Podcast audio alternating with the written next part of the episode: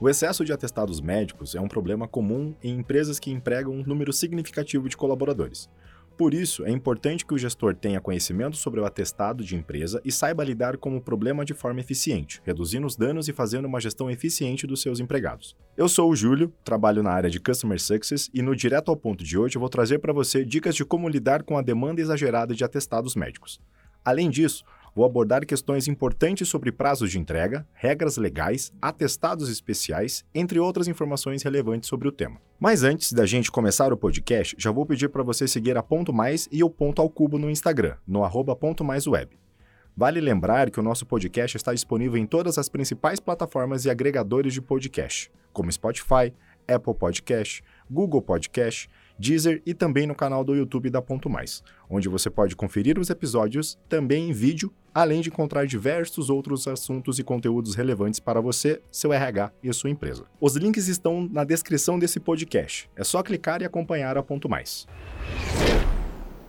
Os atestados médicos são documentos apresentados pelos funcionários para justificar faltas em razão de problemas de saúde.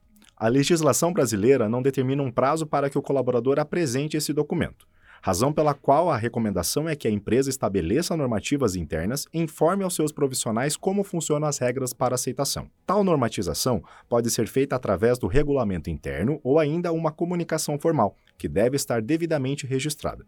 De forma geral, os empregadores costumam solicitar a apresentação do atestado no prazo que antecede o fechamento da folha de pagamento, uma vez que isso possibilita o desconto salarial no caso de falta injustificada. E o que diz a lei sobre atestados médicos? Na rotina diária das empresas, é muito comum que os colaboradores fiquem impossibilitados de realizar suas atividades por questões de saúde. Como justificativa da ausência e para evitar descontos no salário, é comum que esses profissionais apresentem atestados médicos. A primeira regra com relação ao tema e precisa ser observada pelos empregadores diz respeito aos prazos. Assim, se em um prazo de 60 dias o colaborador apresentar um número elevado de atestados, com períodos inferiores a 15 dias, a empresa tem a liberdade de somar esse tempo e encaminhar o trabalhador para a Previdência Social. No entanto, é preciso ficar atento para que tal situação seja cabível. É necessário que os atestados se refiram à mesma patologia. Sobre as emissões dos atestados médicos, existe uma resolução do Conselho Federal de Medicina sob o número 1658, de 20 de dezembro de 2002, que, em seu terceiro artigo, regulamenta o conteúdo que deve conter de maneira obrigatória em todo o atestado médico. O documento apresentado pelo trabalhador deve constar a especificação do tempo necessário para a recuperação do paciente, refere-se ao prazo de dispensa da atividade profissional, especificar o diagnóstico, desde que o paciente autorize e que deverá ser informado por meio do número do CID, o Código Internacional de Doenças, registrar todas as informações de forma legível, apresentar a identificação do profissional com assinatura e carimbo, devendo constar o número do registro profissional no médico no Conselho Regional de Medicina. Caso o atestado não apresente as informações básicas, a empresa tem a liberdade de não aceitá-lo. Ou pode ainda requerer que o mesmo seja substituído por um documento válido.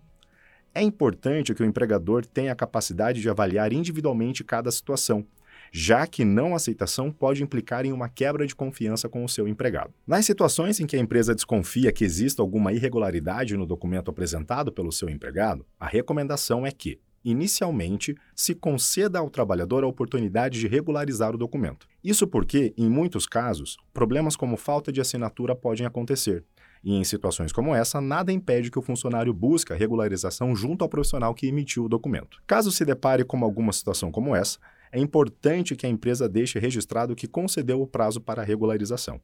Caso o mesmo não seja atendido, a ausência deverá ser considerada como injustificada, havendo o respectivo desconto no salário. Além disso, caso a empresa tenha dúvidas sobre a veracidade dos fatos, outra alternativa possível é encaminhar a situação para um profissional da área de medicina do trabalho, que poderá avaliar o caso e conceder ou não o atestado médico após a realização de uma avaliação clínica do trabalhador. É possível punir o colaborador quando é detectada irregularidades? Sobre o procedimento para aplicação de penalidades na Justiça do Trabalho, não existe nenhuma norma em vigor que apresente procedimentos para sua aplicação. Assim, a jurisprudência é o único local onde é possível encontrar possíveis requisitos e procedimentos que podem ser cumpridos para aplicação de punições aos empregados. A primeira questão que deve ser analisada diz respeito à gravidade da falta cometida pelo empregado, ou seja, qualquer penalização deverá ser aplicada de forma compatível.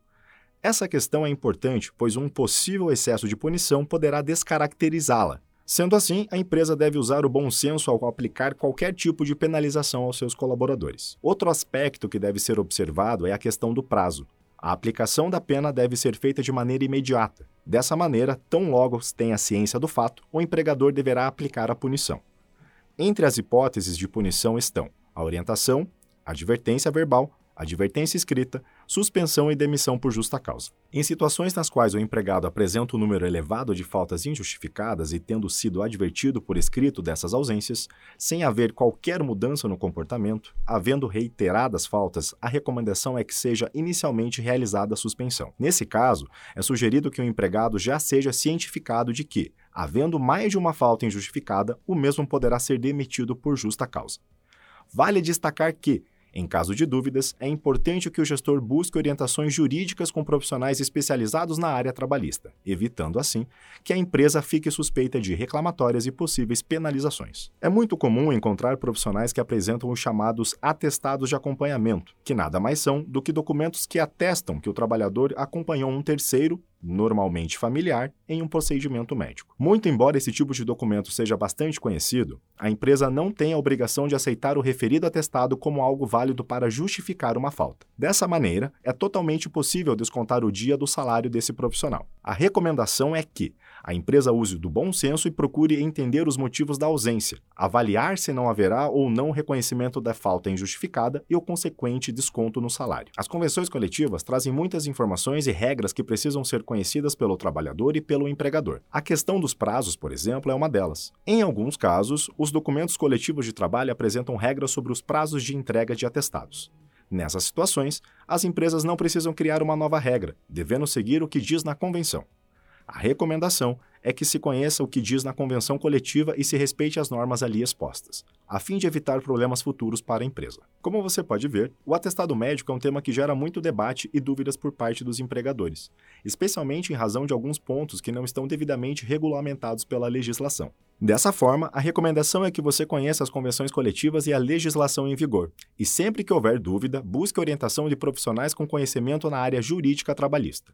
Além disso, é sempre recomendado utilizar o bom senso, avaliando cada caso de forma individualizada e considerando o relacionamento e a qualidade de vida no ambiente de trabalho. Esse podcast foi útil para você? Então não deixe de seguir o Ponto ao Cubo no Spotify e nas suas redes sociais e tenha acesso a conteúdos exclusivos para uma gestão mais eficiente da sua empresa. E eu queria aproveitar para te convidar para conhecer o sistema da Ponto Mais. Na descrição desse episódio, nós deixaremos um link para que você possa testar o sistema gratuitamente por 14 dias.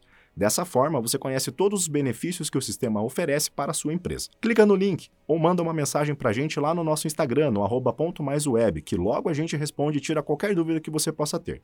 Eu fico por aqui. Abraços e até uma próxima.